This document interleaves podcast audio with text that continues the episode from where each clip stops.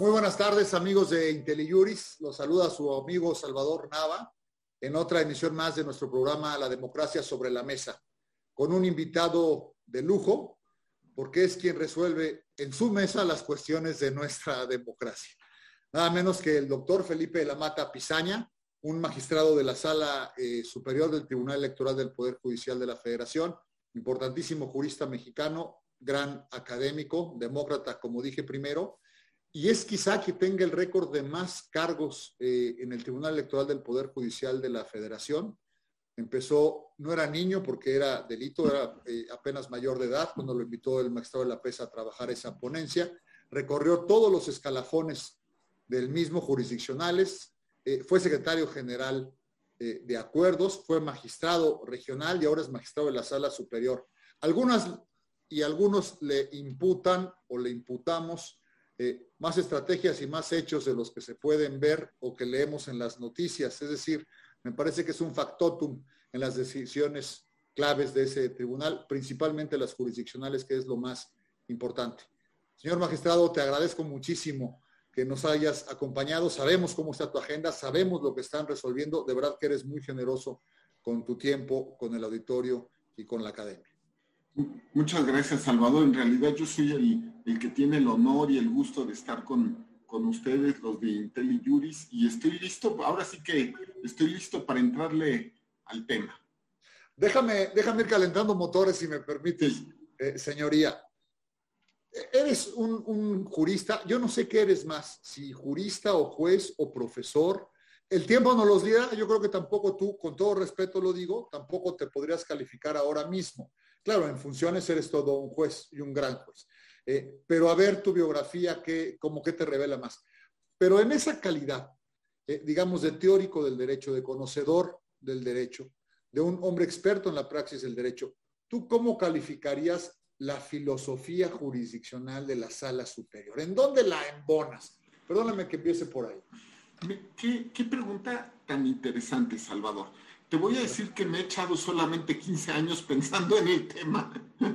Em, eh, me parece que, la, que hay claramente varios temas en torno a la definición de la filosofía judicial del Tribunal Electoral en su conjunto. Y la respuesta no es sencilla. A ver, lo primero que hay que decir es atender al momento de creación del tribunal ya como órgano de control constitucional a partir de 1996. Ese es el punto en el cual se puede ya hablar de un órgano garante de la constitucionalidad. Y justamente me parece que empieza el debate en torno a sí mismo que ha tenido esta institución históricamente. Claro, ha tenido que ver con las, con las tres integraciones que hasta el momento ha tenido el órgano y por supuesto con la ideología de las personas. Pero también me parece que hay que decir varias cuestiones. La primera es, ayudó mucho a la, a la, formación de una filosofía muy particular del tema eh, del control constitucional electoral que no tu, fuera heredera, digamos así, del juicio de amparo me parece que, que si hubiera heredado el Tribunal Electoral todas las jurisprudencias del amparo, pues muy probablemente se hubiera ceñido exclusivamente a los criterios de amparo y por lo tanto a la filosofía y a las modernizaciones postreras del juicio de amparo. Es decir, estamos ante un, una institución de control de constitucionalidad muy particular que empieza a reflexionar en torno a sí misma y en torno a la democracia mexicana a partir de 1996. Yo sostengo que la primera integración de la sala superior entre el año 96 y 2006, al llegar a la sala, justamente estaban, eh, primero quiero decir que esa es la integración, mi integración madre, voy a decirlo así, en la que, con la cual yo me formo inicialmente, así que, que yo le tengo mucho respeto a todos los, los, miembros de esa integración, a todos los llamo mis maestros, en realidad a todos los integrantes de la sala superior históricamente, todos han sido mis maestros. Pero esta primera integración me parece que se ve a sí misma y está justamente primero descubriendo un sistema de medios de impugnación en materia electoral que hasta 1996 no era integral. Es decir, hay que recordar que no se podía impugnar ante el tribunal todos los actos de, autoridades, mucho menos los de partidos políticos. Tampoco se podía hacer control de constitucionalidad y el tema de autoridades locales no llegaba al Tribunal eh, eh, Electoral Federal. Esto significa que, por lo menos lo que yo noté esos primeros 10 años es que eran, eh, de, digamos, jueces que yo llamaría garantistas, que estaban en mucho preocupados por la acción. ¿Te acuerdas estas reflexiones que tenían los juristas romanos eh, acerca de que si se que no podía existir derecho sin acción. ¿no? Y un poco inspirados en las ideas de Ferrayoli, que justamente por esos años lo trajeron además a, México a platicar de esta temática, y me parece que este debate lo, ellos mismos lo resuelven tratando de que todas las vías, todos los derechos político-electorales pudieran ser garantizados a través de diversas acciones, inclusive de control constitucional, cuando no quedaba claro. Y es por eso que la sala superior, por ejemplo, empieza a hacer inaplicación de leyes cuando la propia constitución no la autorizaba. Me parece que sí era una autorreflexión entre ellos y estaban verdaderamente muy preocupados porque además era, era la circunstancia de su tiempo garantizar que todos los actos y resoluciones, todos los derechos de todas las partes, recuérdese, ellos crean además esta jurisprudencia que garantiza la posibilidad de que los militantes de los partidos puedan efectivamente llegar a la sala superior a litigar esta temática sin que estuviera en la ley. Es más, estaba en un anteproyecto de ley de, digamos, de 1995 que nunca salió y lo quitaron. Y a pesar de eso, es decir, donde claramente quedaban constancias de que el órgano legislativo y el constituyente no habían de alguna manera deseado esa facultad para el tribunal, ellos desearon garantizarle a todos los militantes de los partidos la posibilidad de tener una acción y garantizar esa acción. Y por lo tanto, al garantizar esa acción, garantizar el derecho. Para cuando, cuando llega la integración de la que formaste parte y que por supuesto es mi segunda integración de formación, me parece que aquí empieza a haber un cambio de la temática. Es decir, así como la primera integración había sido muy procesalista, muy garantista, de alguna manera formal, me parece, y eso nos lo podrás tú comentar también, que empiezan ustedes a preocuparse sobre temáticas un poco diferentes. Es decir, a ver, fíjate tú como la primera integración trata los temas de indígenas por primera vez en la historia de México. Pero, vamos a decirlo así, la gran jurisprudencia indígena, pues es la que se sobre pueblos y comunidades indígenas, es la que se desarrolla con la segunda integración. Es verdad que algunos temas de cuotas de género se llegaron a tocar en la primera integración, pero la gran jurisprudencia electoral sobre paridad es y, la que hace gran parte, aguas, pues es la resolución antijuanitas, es la que se da con la segunda integración. Me parece que ya estaba, digamos así, establecido un sistema procesal más o menos claro, existía ya un sistema integral y ustedes tenían quizá ya un debate más de protección del derecho. Y justamente me parece que nosotros también heredamos ese punto de vista. Si alguien me pregunta cuál es la filosofía actual de la sala superior, y esto es un tema a debate, y tú sabes. Esa es la pregunta. E-, eso. Tengo un librito, un librito ahí publicado del tema. Era la segunda pregunta, malvado. Eso, eso es.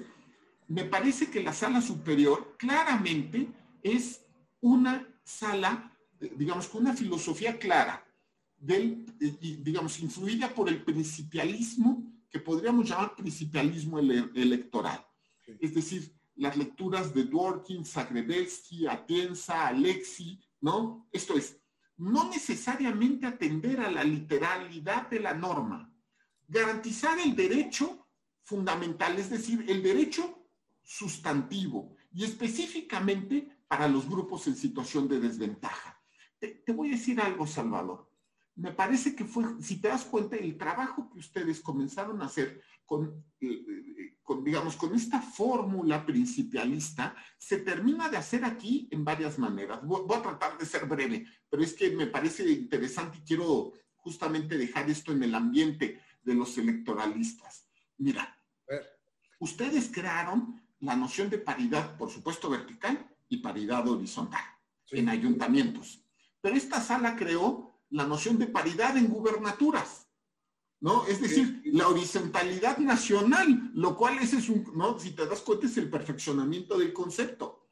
Es correcto. Hace unos días acabamos de establecer el Congreso, eh, la Cámara de Diputados, 250 varones y 250 mujeres. Y acabamos en una sentencia del Estado de México, del Congreso del Estado de México, de garantizar también que todos los congresos locales del país sean paritarios.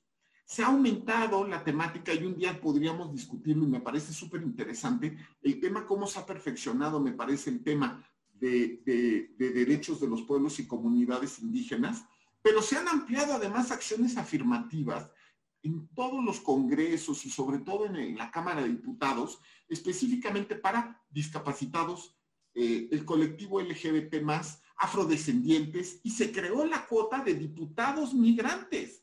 Si tú te das cuenta, me parece que se ha privilegiado el derecho sustantivo de las personas a fin de crear una democracia más plural, de garantizar el principio de igualdad y, por supuesto, los derechos de la minoría. Y me parece que eso ha sido en el ejercicio del poder contramayoritario de la sala superior.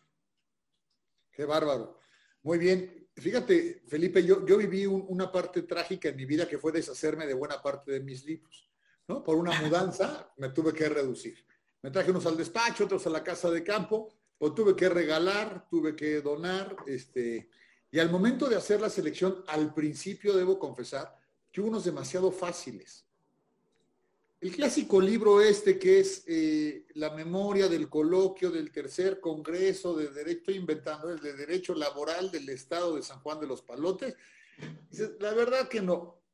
Y en materia electoral no estaba empezando a pasar algo así.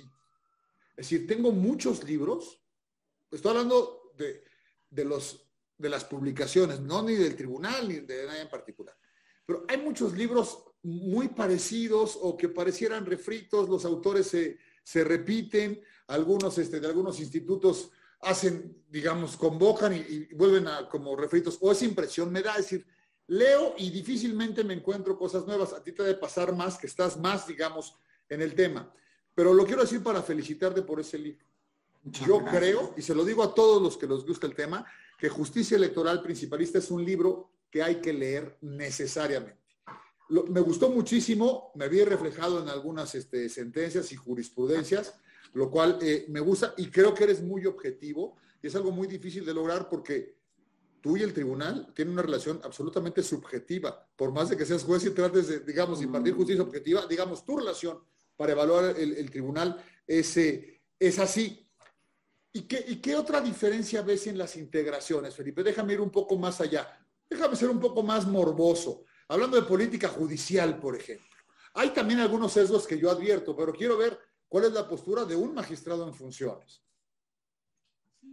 Bueno, a ver, me parece, te voy a ser sincero, me parece que, que la justicia electoral ha necesitado, ya desde hace un poquito de tiempo, pero necesita pues una modernizada, vamos a decirlo, y se le ha ido dando. A ver, mira, Salvador, desde que llegamos esta, esta tercera integración de la sala superior, eh, empezamos a trabajar el tema de justicia abierta de inmediato.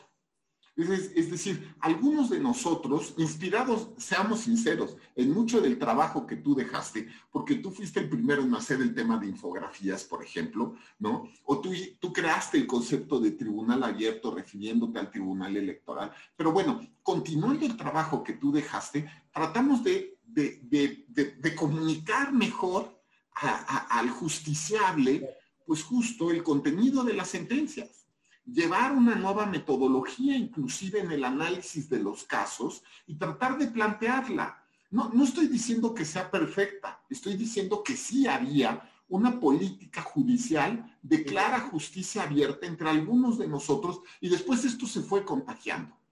Me parece también, Salvador, que esta, esta fórmula de política judicial ha sido también, un, que quiero subrayar, ha sido con la creación del juicio en línea. Hay que recordar que se creó el juicio en línea sin que existiera regulación alguna al respecto. Fue un acuerdo de la sala superior. Sí, sí, sí.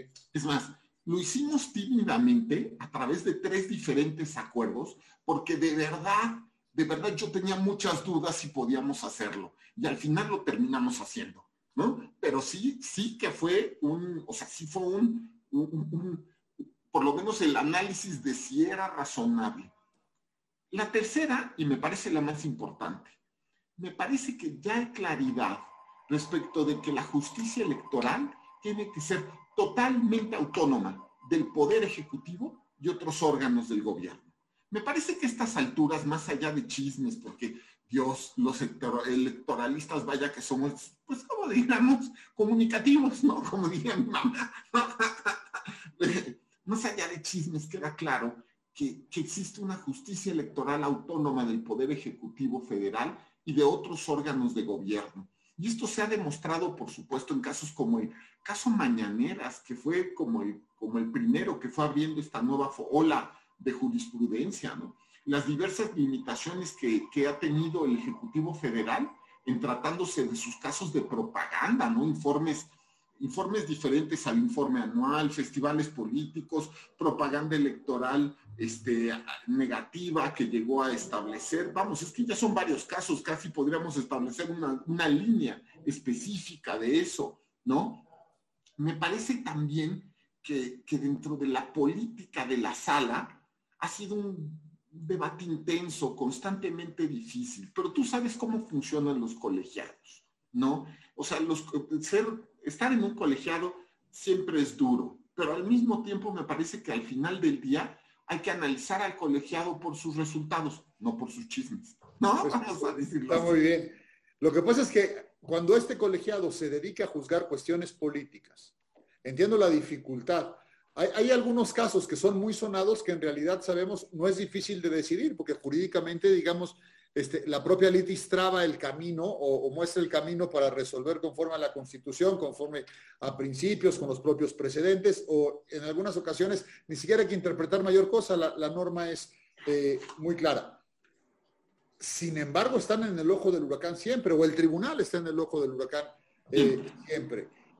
Yo sí advierto, y esto es de pura lectura de medios, o sea, es decir, de puro chisme escrito, porque no, me consta eh, nada, pero sí advierto, y perdóname la pregunta que sea así de burdo, que hay una intervención, o que hubo una intervención más burda, por ejemplo, de, del Ejecutivo que de la que tuvo mi integración o de la que tuvo la anterior integración.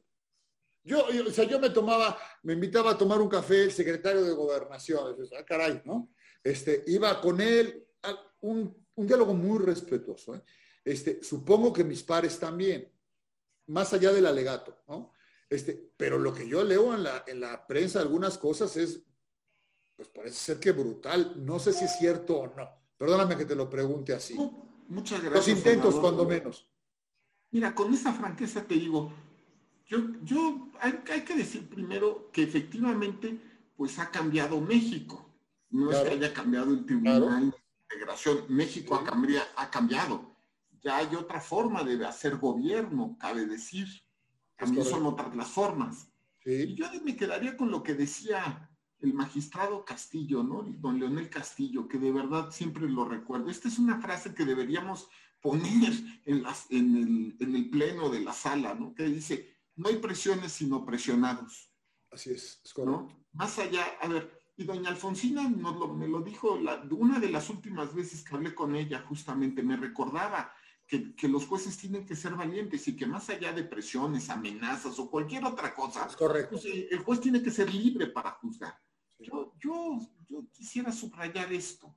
¿no? Entonces, más allá de que México cambie, más allá de que las formas políticas cambien, más allá de, de las presiones o amenazas, yo, la verdad, te soy sincero también, es que siempre he sido libre para emitir mi voto. No, yo lo sé. Es decir, si hubieron o han habido presiones, no ha surtido efecto. ¿no? Y esto se puede demostrar con las sentencias, ¿no? Esa, esa, es la cuestión. Ahora, es imposible no hablar del cambio de administración, ¿no? En la titularidad de la administración. Y en este sentido veo un énfasis eh, del magistrado presidente Rodríguez, tuyo, de otros colegas, que yo me atrevería a decir la mayoría, mi opinión, este, en donde hablan de justicia sin colores, justicia electoral sin colores. Mira. Parece una obviedad, pero es muy importante recalcarlo, decirlo. Es una pregunta. Justicia sin colores. ¿Qué me dices? fíjate que, justamente este es el nombre de la charla, porque me parece efectivamente que en, las en los últimos meses nos hemos visto muy preocupados por manifestar y evidenciar que en el tribunal no hay color, ni en las resoluciones, ni en la fórmula de desarrollo del caso, vamos, en nada.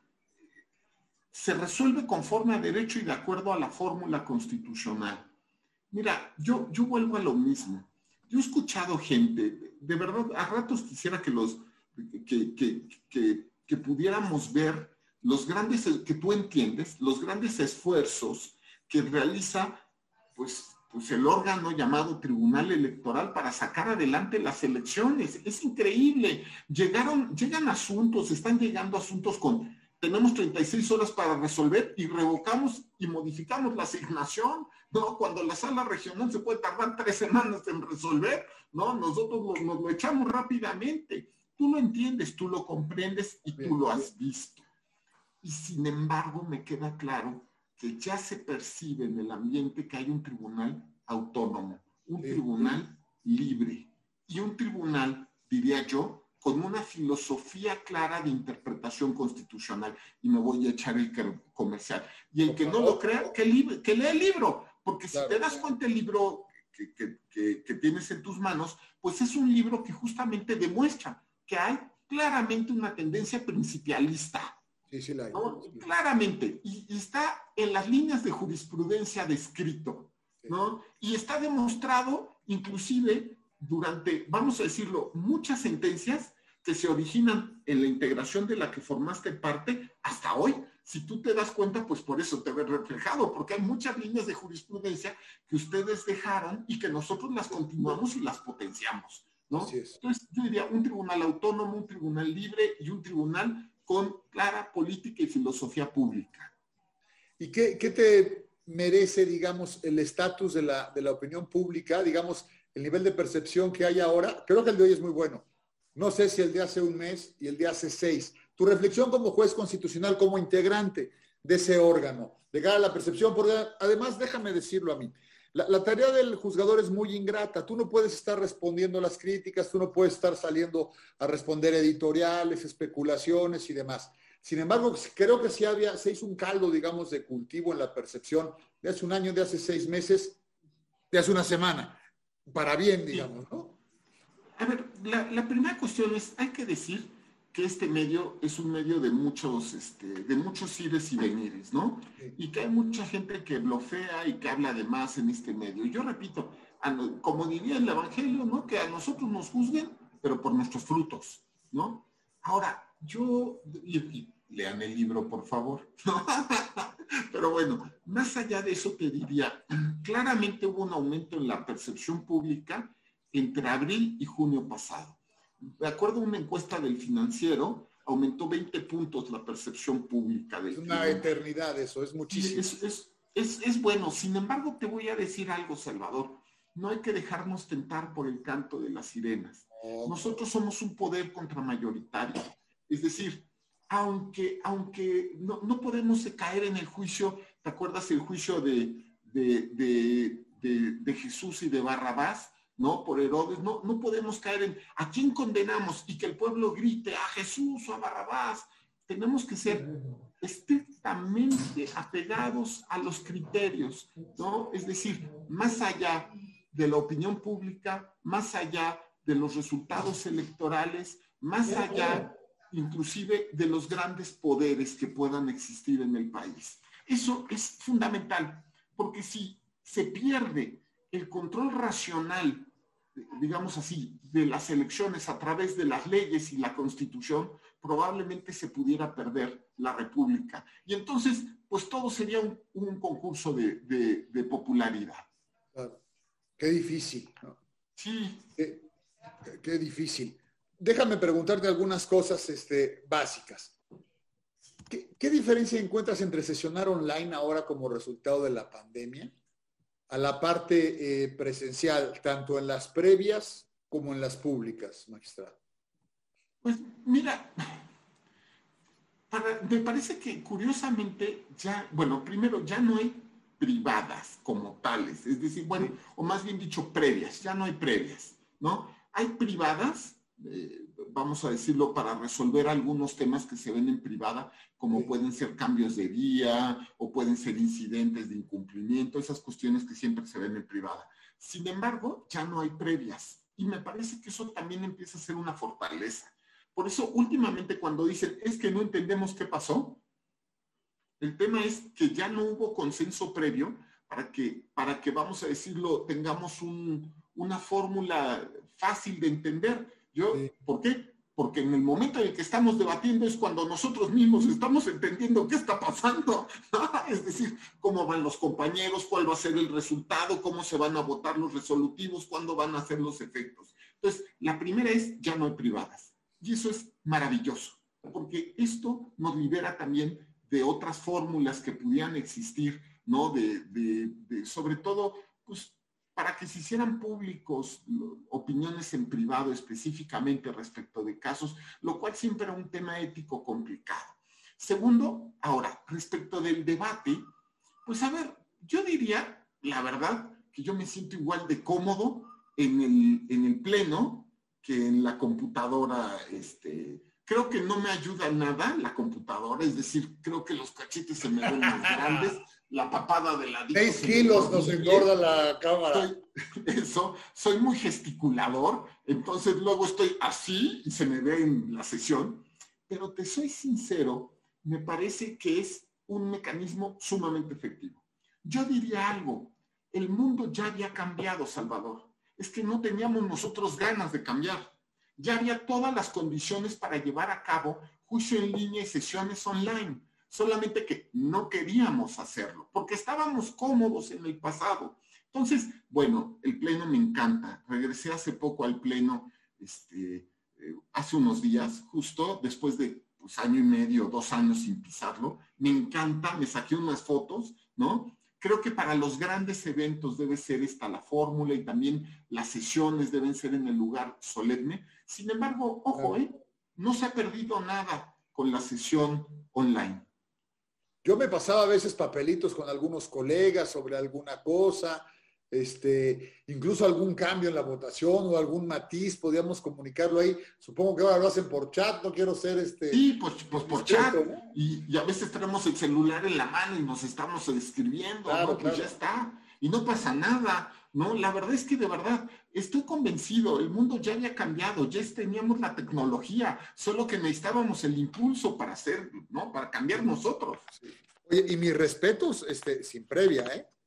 porque exige un estudio, un dominio del expediente, aumenta potencialmente tu riesgo de error, ¿no? Es decir, este, al no revisarlo antes, al tener los intercambios en vivo, no tener la ayuda de los secretarios, este, me parece muy complicado. ¿Tú crees que se van a quedar así? ¿Te gustaría? ¿No, ah, crees que la previa ofrece otras yo, ventajas? Yo espero que sí, por lo menos lo que reste, el, digamos, de los temas álgidos del proceso electoral federal. Después, pues el presidente seguramente nos, nos comentará otras posibilidades.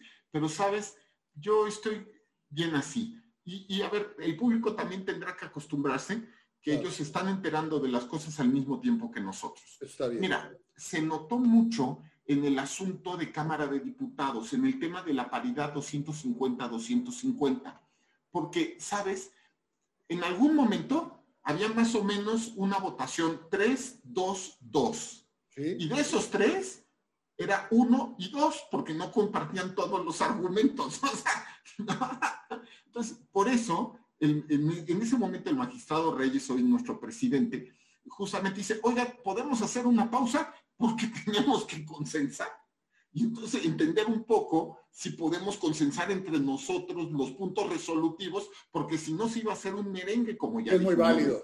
¿No? Y entonces se hace y sacamos ya los puntos resolutivos de paridad 250-250, ¿no? Pero a ver, ese es, este, esta circunstancia está también pidiéndole a la sociedad pues, que, entienda con nosotros al mismo tiempo lo que estamos haciendo, ¿no? Lo cual significa que tenemos que estar todo el tiempo ahí eh, pues, en el debate. Yo, recuerdo algunas eh, sesiones previas eh, de, resolución respecto de, representación proporcional. Y tú estuviste en algunas con nosotros, ustedes lo hicieron igual. Muchas. Por una página de, una pantalla con el PowerPoint haciendo los ejercicios, corriendo la fórmula de diversas maneras. O sea, debe ser muy difícil hacerlo en vivo. Todos mis respetos, ¿eh? En, paridad 250-250, yo, solo yo, digamos así, para, en mi manita, llevaba ocho posibilidades de resolución diferentes del mismo caso. Y para empezar a entender por dónde iban mis compañeros y ver por dónde se podía consensar la solución. Ese, ese caso fue como muy evidente que ya no hay previas y que no nos ponemos de acuerdo. Salimos a la pública así como vamos. el, constitucionalismo se, se define por contener al poder, ¿no? Creo que esa es la idea del constitucionalismo. Y se hace básicamente a partir de derechos. Creo que lo entendemos. Igual es una definición muy general. Y lo digo por dos manifestaciones de poder que no comparto. Yo no comparto, y perdóname, pero te tengo que echar a tu voz. Uno, el presidente de la Suprema Corte de Justicia de la Nación dijo que sería bueno, es una pregunta además que está en pantalla, que sería deseable que la Corte controlara el Tribunal Electoral del Poder Judicial de la Federación. Dos, el presidente de la República ha dicho en repetidas ocasiones que se vayan todos. La primera me parece un error de la autonomía de un órgano constitucional, de un órgano límite. No entender el diseño constitucional, eso lo digo yo. Es decir, la idea de tener un órgano límite que es el Tribunal Electoral. Con palabras lisas y llanas para los no juristas, pues el Tribunal es la Suprema Corte en materia democrática, electoral y política. Es así de sencillo. Y lo del presidente pues, de la República pues, me parece lamentable. Es decir, que se vayan, yo creo que no es una cuestión de sujetos, pero habla cada vez que lo controlan, de los órganos que lo controlan, mi postura es que no tolera, digamos, el ejercicio del control sobre el ejercicio eh, del poder. Con tus palabras, lo más matizado, no sé si te merezca alguna opinión, las dos cosas, querido magistrado. No, a ver, fíjate que respecto a la primera, no conozco qué es lo que, lo que el pronunciamiento del, presidente de la Suprema Corte. Entonces, respecto de esa, no me voy a pronunciar. respecto de los segundos, sí. A ver, hay que decir varias cosas. Eh, si llegan a irse alguno de los magistrados electorales, eh, y lo voy a decir con mucha franqueza, eh, no podrá haber paz en la República nunca más, porque no podrá haber nunca un magistrado de un tribunal electoral que pueda con estabilidad resolver, porque sabe que si algo no le gusta a alguien que esté en el poder, lo van a correr. Entonces va, todas las mañanas a tener que amanecer con una gran sonrisa para enseñarle a todos los que tengan el poder. Ahora, más allá de eso, me parece que si analizamos varios precedentes de la Corte Interamericana, nos vamos a dar cuenta que el principio de estabilidad de independencia y de imparcialidad de los jueces se encuentran íntimamente relacionados. Es decir, ¿dónde quedaría la independencia y la imparcialidad del juez? Si en cualquier momento lo pueden correr porque algo no les guste. Algo que no les guste respecto, no de un tema de responsabilidad administrativa del específico juez, sino un tema pues de ideología o un tema de interpretación constitucional o un tema de no me gusta cómo trabajan o no me gusta cómo resuelven. Y más cuando estas cuestiones se encuentran relacionadas con las sentencias de la Corte Interamericana. Voy a mencionar dos por decir, pues que son, de verdad, inclusive hay de la Corte Europea. Está el caso famosísimo de, Perú contra Tribunal, eh, perdón, de Tribunal Constitucional contra Perú y por supuesto Ecuador, eh, Tribunal Constitucional contra Ecuador. ¿De acuerdo? A ver, estas cuestiones son claras. Muchos van a decir, tenemos el precedente de 1994, ¿no? Por ejemplo. Pero te voy a decir algo, Salvador. algo pasó muy importante en México en 1998.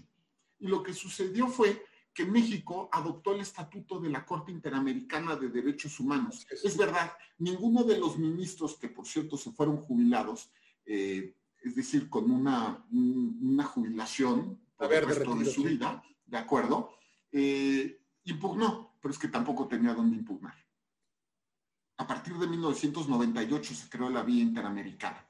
Más allá de otras cuestiones, me parece que tenemos, y, como experto de alguna manera en control de convencionalidad, me parece que tendríamos todos que tratar de que la Constitución mexicana tenga lecturas justamente de orden y congruencia con el orden comunitario. Y eso te lo dice alguien que ya solo aspira, digamos así, porque yo ya no aspiro hacer otra cosa que no sea bien mi papel por los cuatro años y piquito que me restan. Esa es la verdad. Es decir, no quiero ser ministro de la Corte, lo he dicho de manera pública. Es más, personalmente me parece que nos tendrían que prohibir aspirar a ser ministros de la Corte.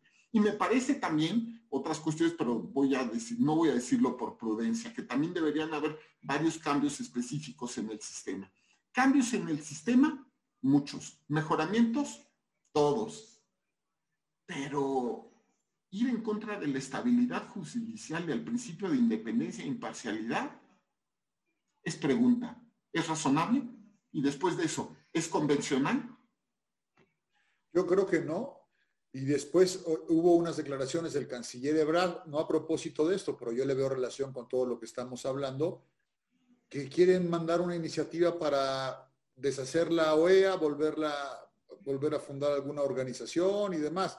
Es decir, yo creo, mi interpretación, esto lo digo yo, un libre pensador, académico, sin ningún cargo, eh, pues que no tolera el, gobierno actual, digamos, algunos controles elementales, y entre ellos están los supranacionales y los comunitarios, al ser parte de la propia convención, ¿no? Pero bueno, no, no, te, no te meto ahí en, en, problemas. Pero sí te pregunto sobre la reforma electoral, es decir, muchos hablan de la reforma que viene. Tú mencionaste lo de la prohibición de los magistrados de la sala superior para ser ministros, que me parece espléndido.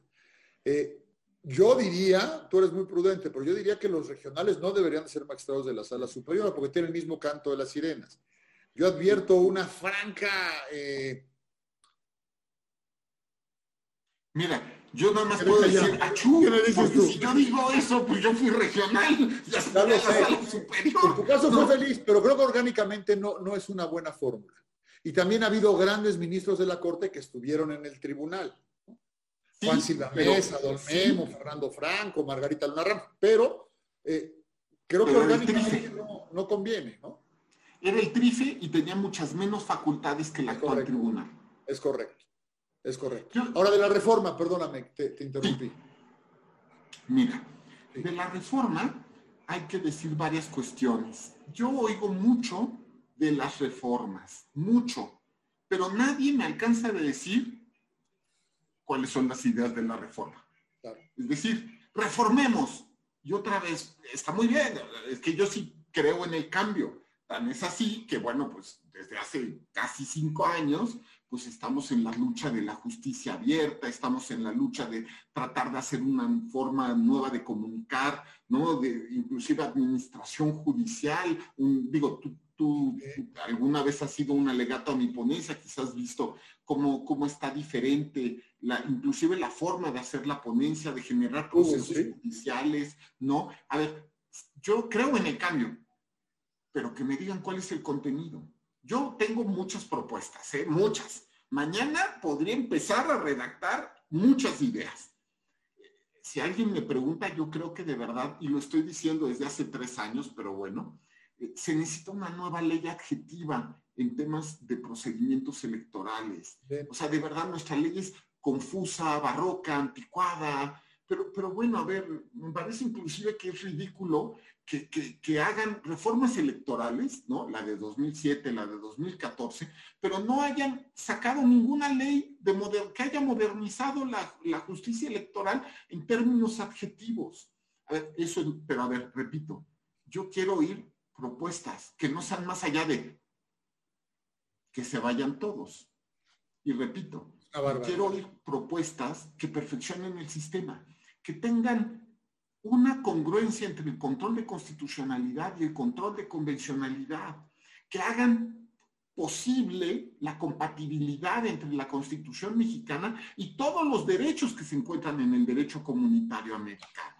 Me parece que eso, eso sí que sería importante. Y por otra parte, eso de alguna manera, esa ha sido base del principialismo electoral, ¿no? Todas las acciones afirmativas, estaba escuchando, esta es la primera vez, la, eh, eh, a ver, escuchaba a, la periodista Katia D'Artigues, que ya ves que ella se encuentra muy vinculada con los temas de, la lucha de discapacidad, de discapacitados, ¿no? Y decía, este es, esta es la Cámara de Diputados donde más discapacitados han llegado en la historia. Estoy seguro de eso. ¿Y por qué estoy seguro de eso? Gracias a las acciones afirmativas que estableció el tribunal en una sentencia que a mí me pareció histórica, si recuerdo fue de marzo de, este mismo año, ¿no? Que obligó a Lina a establecer las acciones afirmativas, así de claro. Y podríamos ir en todos los casos, en el colectivo LGBT más, eh, estaba escuchando que al menos hay cuatro mujeres trans, ¿no? Eh, ya no digamos el tema de afrodescendientes, y un tema que a mí me parece súper importante, ¿no? Diputados migrantes, diputados migrantes. Esto es una creación completa de la jurisprudencia electoral moderna. Otra sentencia de febrero, marzo de este año. Vuelve a ser lo mismo es que de verdad a mí me gustaría un debate amplio en torno a una reforma electoral con contenido. Eso me encantaría. Claro. Y me gustaría más que, bueno, a ver, después de 25 años de estar en el tribunal o algo parecido a 25 años, pues me gustaría que a muchos de los que tenemos mucha idea de los procesos electorales y justamente, y que hemos vivido, este es mi décimo proceso electoral federal, Salvador, ¿no? Noveno, va, noveno, ya, ya me acordé Noveno proceso electoral, es que ya pierde uno la cuenta, ¿no? noveno proceso electoral federal, ¿no? A ver, estoy seguro que hay mucho personal en el tribunal, muchos juristas importantes, académicos de importancia, que tienen mucho que decir, que mucho aportar al contenido. Sin duda.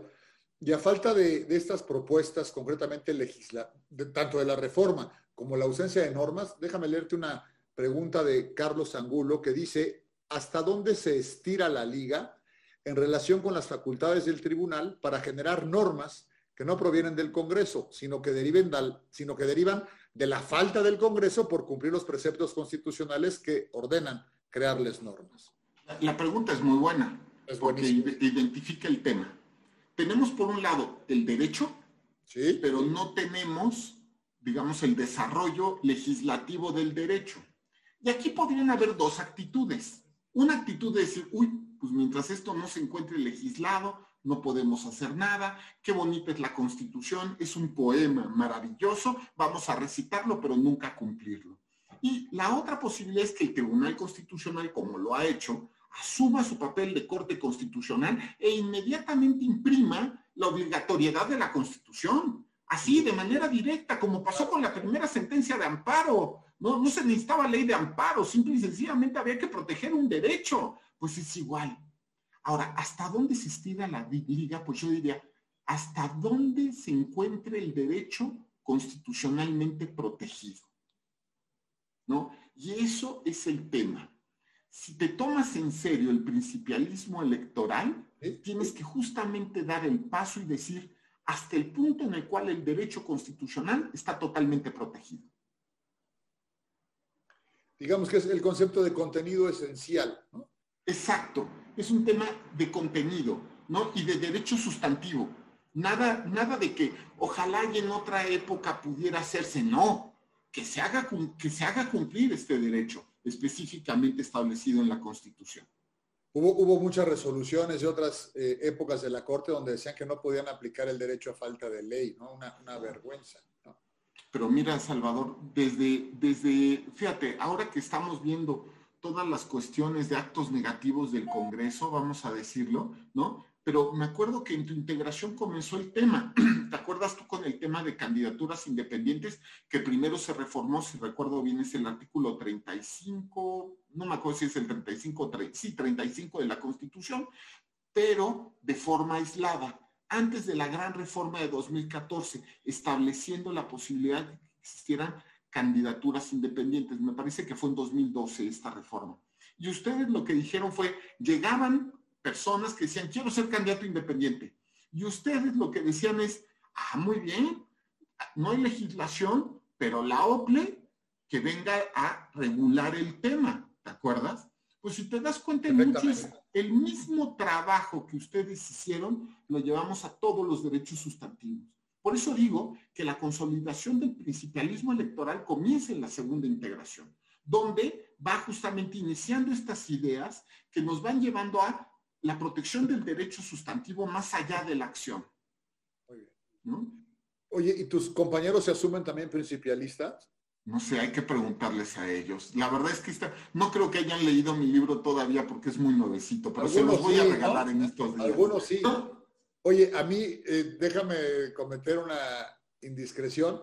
Este, estaba yo tomando un café en una terraza, fuera de un parque así como conocido de mucho tránsito, y tenía tu libro, me suelo llevar algunos libritos ahí a echar café.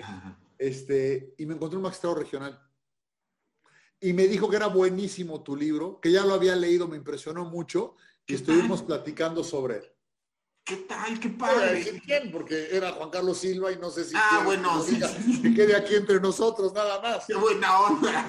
pero para que sepas, ya lo leyó, lo leyó completito, porque además me dijo, me dio algunos tips, me echó a perder otros, este, pero la verdad que, muy bien. Oye, hablando de las salas regionales, déjame decirlo a mí.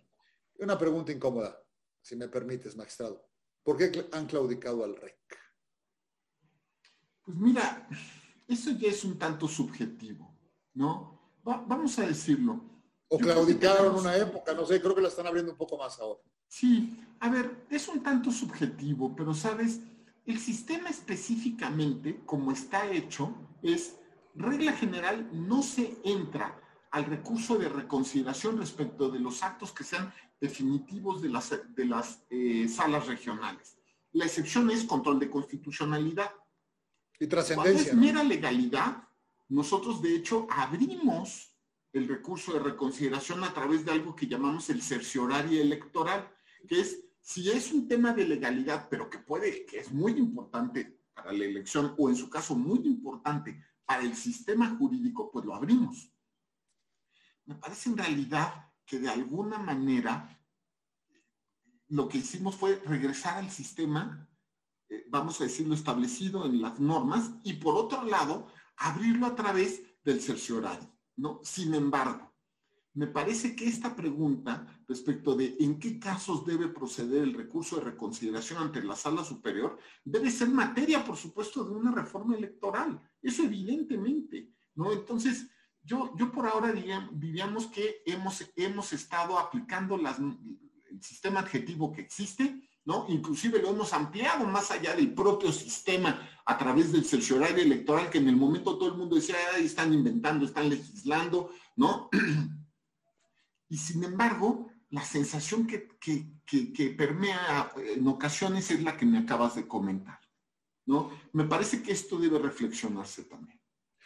Eh, en el foro se habla, perdóname que te lo diga así, es un rumor, a veces lo comparto, que las, las salas regionales deciden con no tanta profundidad o son más libertinos en su manera de resolver porque saben que no van a entrar ustedes a revisar. Es decir, se permiten algunas licencias. No sé si lo hagan exactamente así, digamos, pero cuando sabes que te van a controlar, digo, es algo este, antinatura porque los hombres somos y las mujeres somos libres, pero cuando sabes que te van a vigilar, eso me pasa a mí desde que hacía la tarea de niño, la hacía mejor, ¿no? Es, decir, mi mamá la iba a revisar. Mm. Este, y creo que pasa algo similar, no sé si sea tu percepción también. Pues, mira, yo diría que, no, sé si sea mi percepción, pero yo creo que la sala eh, no ha terminado de, revocar a las salas regionales las veces que ha tenido que revocarlas. Es decir, la semana pasada revocamos y asignamos de manera directa la, representación proporcional de Nuevo León. Hicimos algo parecido con Ciudad de México, ¿no? Pasamos también a hacer lo mismo con el Estado de México, ¿no? E, es decir, sí, sí que hemos entrado al estudio de las temáticas y cuando hemos tenido que revocar, revocamos. Muy bien. Eh, yo creo que hay que repensar varias cuestiones. En torno, repito, a un sistema, una reforma electoral con contenido, implicaría justamente el repensar los plazos para resolver. De verdad, estamos, las salas están yendo hasta el último momento, no necesariamente tendrían que hacerlo, pero lo hacen. Y tenemos a veces 36 horas para una asignación de RP complicadísima, ¿no? Por ejemplo, y eso no significa que confirmemos ni que desechemos. No, desde luego. Que tenemos menos tiempo, eso es todo. El tema es la procedencia para mí, creo, no las resoluciones de la sala superior. Tiene, que pensarse, Salvador, me parece, también el tema del tiempo, bueno, la procedencia sin duda, pero también el tiempo. Eh, lo, lo, sano sería que la sala superior al menos tenga 15 días para resolver.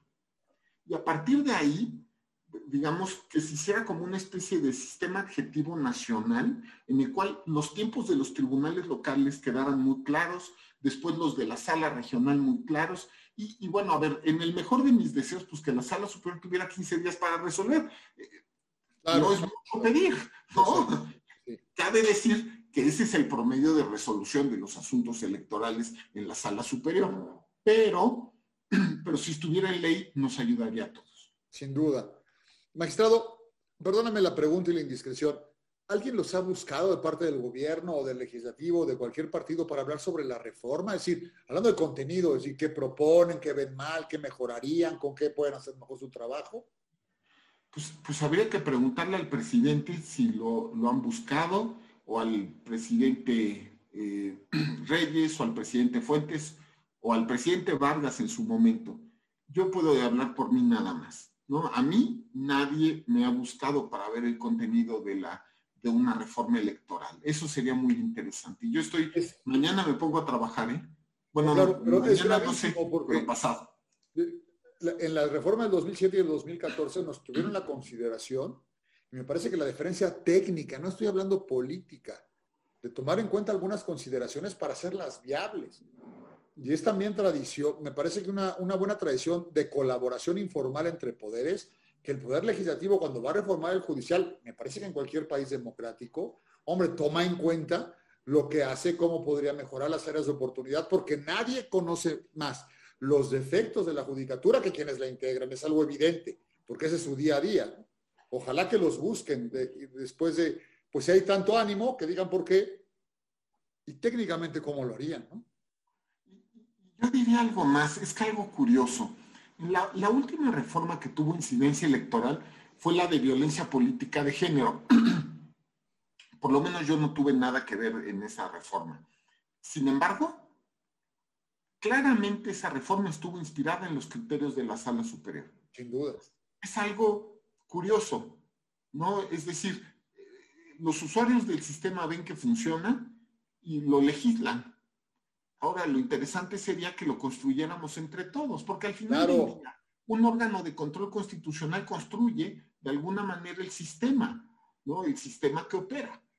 Es que mi, manera de, explicar el derecho a los muchachos de primer semestre o incluso a los de preparatoria es decir, a ver, ¿cuál es la dinámica jurídica? La norma dice A, el legislador dice A.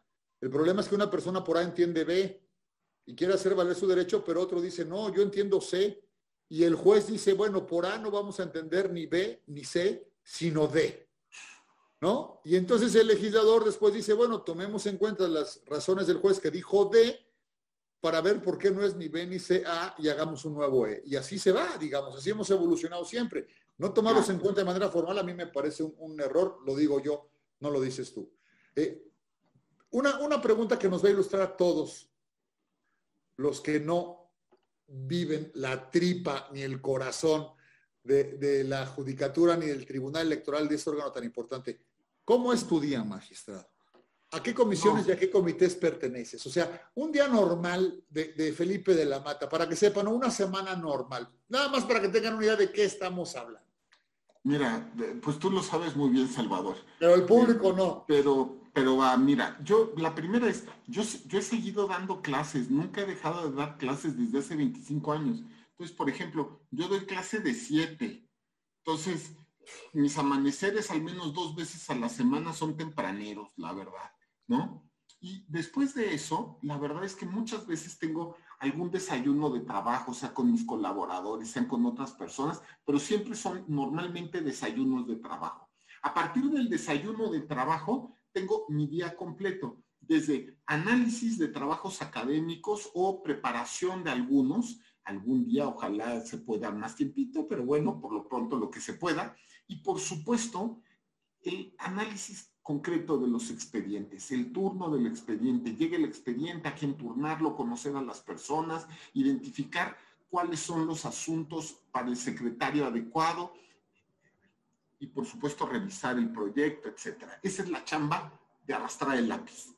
A eso, adicionalmente, pues eh, yo, por ejemplo, pertenezco, pertenezco al Comité Académico Editorial del Tribunal y la verdad es que es una de las chambas que más disfruto, porque eso me ha implicado mucho con la Escuela Judicial Electoral, ¿no? Y entonces, la escuela, yo estoy muy orgulloso del trabajo de la Escuela Judicial Electoral.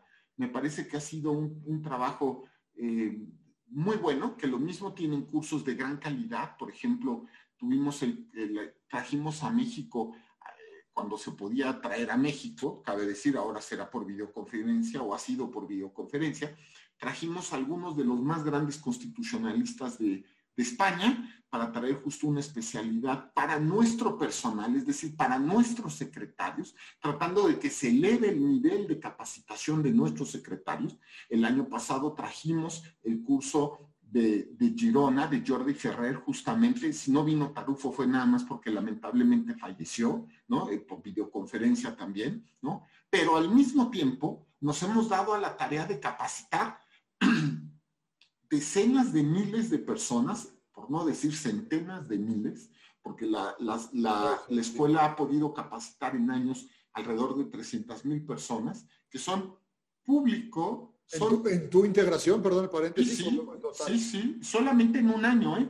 Si ahorita debemos andar, sí, sí, el año pasado concretamente, eh, las salas, la, escuela judicial pudo capacitar así decenas, centenas de miles de personas que querían acceder a la cultura eh, electoral a través de diversos contenidos. Primero, por supuesto, maestrías, diplomados, doctorados, especialidades. Sí, pero más allá de eso, cursos eh, de auto, digamos, de autoevaluación de cada una de las personas que puede, cada una de las personas que quiera acceder a ellos, puede acceder pues en cualquier momento. ¿Quieres aprender algo de derecho electoral ahorita? Métete a un curso de la escuela judicial ahorita. Y si tienes tiempo y ganas y mucho tiempo, porque a veces son un poquito larguitos, acábalo ahorita, ¿no? Esto implica justamente que de alguna manera se ha llevado la cultura judicial, pues, a todo México, porque además el deseo de que la escuela judicial no sea nada más una escuela de los jueces electorales de México. No, no sea nada más una escuela de los secretarios de México, sino una escuela de cultura electoral. Eso también es una forma de ver las cuestiones de la escuela judicial. Y cabe decir que todo eso la escuela lo hace con 10 profesores, porque eso es todo lo que tiene la escuela. Pero el tema es que también tenemos muchos magistrados que afortunadamente tienen vocación de docente, tenemos muchos secretarios que tienen vocación de docente y los estamos invitando a eso. Entonces, te puedes dar cuenta, prácticamente no vivo, ¿no? Porque además, no me, te, soy sincero, no me, no me siento contento si no estudio algo. Es decir, más allá de mi trabajo, no me siento conmigo mismo bien si ese día no estudié algo o por lo menos leí algo interesante, ¿no? Para estar también generando ideas constantemente, ¿no? Entonces, pues te puedes dar cuenta que en realidad duermo poco, pero vivo mucho. Y creo que esa es la mejor combinación. Claro. Lo que hacen en la escuela judicial es justo lo que queríamos hacer aquí en IntelliJuris, ¿eh? Tener a personajes de, la, de tu talla, digamos, de manera accesible. Tenemos ahora casi 200 participantes, más los de YouTube, más los que se repiten. Es justamente, me parece que hacia allá va el mundo, por eso lo estamos haciendo y lo estás haciendo tú también. Y, la verdad que lo, celebro, ¿eh? Dime, déjame hacerte una pregunta. Dime, dime. No, y ahora lo interesante es que la escuela, ya, por ejemplo, ya estamos teniendo solicitudes para los diplomados de personas de toda Iberoamérica. ¿no? O sea, y no estamos haciendo publicidad en ningún país de América, simplemente se está corriendo la voz entre académicos y de repente tenemos así no, pero no de repente, para la última maestría ya tenemos cinco solicitudes de Iberoamérica, de diversos países de Iberoamérica. No, es buenísimo. Y dime una cosa, ¿tú notas una mejora en el gremio a partir de la incidencia de la escuela? Magistrados, jueces locales, partidos políticos, abogados postulantes. O sea, el diálogo que tienes con las demandas, con los justiciables, con las publicaciones, ¿puedes ya medir? ¿Crees que ya, ya, ya han germinado, digamos, algunas este, semillas? Yo te, soy sincero, Salvador, yo creo que no me, claro, es que yo podría decir sí, mucho y todo va perfecto. No, tu percepción, yo sé que eres muy hasta que no lo midamos es algo que no sabemos. Yo en eso soy muy tecnócrata. Yo quisiera medirlo a través de alguna, y por ejemplo, cuando estaba con, el presidente eh, Reyes dando una vuelta por el país hablando de justicia eh, abierta, que él decía que era casi una evangelización, ¿no? Y de alguna manera lo, lo es. Lo es. Claro. Nos pasamos un año viajando por todo el país llevando el tema. A ver, al terminar, ya no lo hicimos porque se vino todo el proceso electoral de 2018 y la complicación. Pero, ¿sabes?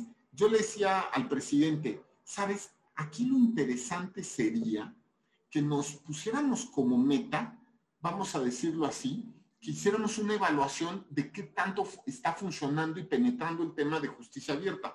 Y empezábamos a platicar y decíamos, vamos a hacer eh, cuestionarios, vamos a preguntar, vamos a identificar, ¿no? Yo, si alguien me dijera cuál es mi sensación en justicia abierta, yo diría la evangelización surtió efecto pero te soy sincero, mientras no tenga fórmulas de medición, no me atrevo a dar una, una, no, bueno, pasa lo mismo con la escuela.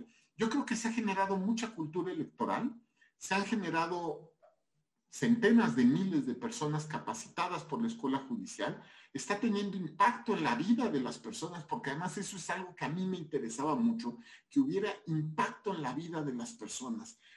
más allá de eso, ¿no? yo quisiera, quizá, quizá es algo que tenemos que preguntarnos el año que viene, por lo menos al tercer año de la actual directora. Una vez que tengamos tres años del desempeño de la directora, me parece que tendremos que tener mediciones del estilo académico, como lo estás diciendo, más allá de trabajos, más allá de clases, ¿qué tanto está cambiando el gremio? Y eso es una gran, un gran tema. ¿eh? yo te felicito, felicito a la directora, a todo el personal, a Gaby, a Camacho, a todo, la verdad que es un equipazo, ¿eh? y a los profesores. Muchas gracias. A Ramón, a Manuel. Una, pero tú no, tú alcanzas a ver, quizás no porque estás demasiado cerca y estás demasiado ahí desde hace 15 años seguidos, pero ¿qué te parecen las demandas que te encuentras hoy ah, a las que veías hace 10 años, hace 15, los alegatos que ves hoy, el contenido, te ponen a pensar más? a ver, evidentemente ha evolucionado. A ver, te voy a decir algo. lo que noto es, alabado sea Dios, empezamos a tener demandas menos largas y más con más contenido. Y digo así porque cuando yo era secretario de Estudio y Cuenta, yo fui secretario de Estudio y Cuenta 12 años. O sea, yo estuve en las galeras remando 12 años. Se dice fácil, pero remar 12 años está fuerte, ¿no? Bueno, ahora, te voy a decir algo. Eh, yo veía llegar así, una demanda de este tamaño, así de 500 páginas, 1000 páginas, y yo le veía cara de desechamiento. Es como naturaleza, ¿no? Busquen hasta por debajo de las piedras si es procedente, ¿no? La comunicación entre el demandante o el actor y el juez tiene que ser fluida, directa, clara, precisa. Y me parece que justamente demandas de 500 páginas o de 1000 páginas no ayudan a la comunicación judicial. Y, y me parece algo más. Estoy viendo comunicación visual en las demandas. Eso me parece genial. Cuadros. ¿Por qué no? Hasta infografías. ¿Por qué no? Resumen de la demanda. ¿Por qué no? Es más, si yo litigara, le pondría hoja uno, resumen, o al final. Pero a ver, yo eh, eh, me parece claro que mientras el juez tenga todos los elementos para entender rápido y entender bien, a ver, eso tendría inclusive que preocupar a los litigantes, deberían estar redimensionando su trabajo. Entonces estoy viendo, uno, estoy viendo demandas efectivamente diferentes, aunque claro, siempre habrá demandas clásicas. Dos, los alegatos. Estos alegatos abiertos que hemos hecho algunos de los magistrados han tenido también algunas cosas que no esperaba y que no han sido tan positivas, ¿no? Porque de repente los alegatos, como, eran, como los estábamos fotografiando y transmitiendo, comenzaron a ser como apoyos políticos. Entonces, de repente teníamos aquí, así estaban tres senadores, cuatro diputados, el presidente del partido y lo que querían era una foto, ¿no? No sé si era, eso es un alegato, esa es la verdad. Por eso empecé a cambiar algunas cosas de los alegatos. ¿no? Yo, por ejemplo, yo antes subía mis fotos del alegato de inmediato, dejé de hacerlo. ¿no? Es decir, todos los viernes saco todos los alegatos, pero ya no de inmediato, porque muchas veces lo que estamos sacando es la foto para el asunto que sale mañana. Entonces, si lo haces los viernes, se hace público el tema, que eso es lo que al final del día nos interesa. Eh, y ya no se vuelve solamente un ejercicio político que muchas veces se utiliza en contra del sistema o en contra del propio tribunal. Eh, los alegatos también eh, me parece que tienen que ser cortos, claros, contundentes, ¿no? Yo de verdad que he vivido algunos alegatos que me han dejado anonadado de la claridad, ¿no? Y otros que Dios, he tenido que hacer grandes esfuerzos para bostezar, para evitar bostezar. Entonces, yo diría que los alegatos también se han ido modernizando en estos esfuerzos. Primero, ya existen de manera usual, se publicitan de manera usual y me parece también que se han ido modernizando. También podría seguir con el tema de acuerdos judiciales y otras cuestiones, pero, ¿sabes? Sí, sí ha habido algún impacto en estas temáticas. Esta ideología de, justicia abierta sí que ha, sí ha cambiado un poco el terreno sobre el que se mueve ahora la justicia electoral. Muchísimas gracias, Felipe. Este, llegamos al final del programa, querido Felipe. La verdad que sale, sale corto, pero eso me va a permitir este, invitarte de, nueva cuenta cuando tu agenda lo, permite. De veras, te, agradezco muchísimo. Muchas gracias, Salvador. Tu propia explicación de la agenda, digamos, le da más valor a tu, a tu presencia, a esta hora, a este ritmo, en, este, en estos momentos. Te felicito Creo que tenemos tribunal, que tenemos mucho magistrado, muchos magistrados, me refiero a, en términos futbolísticos, hay mucho jugador, digamos, este, y nuestra democracia está a buen resguardo, así lo creo de verdad, Felipe. muchas gracias, Salvador. De todo corazón, muchas gracias. Y un saludo y una despedida a todo el público. Muchas gracias. Muchísimas gracias. Amigos de IntelliJuris, nos vemos próximamente en otro programa más de la democracia sobre la mesa. Muchísimas gracias y hasta siempre.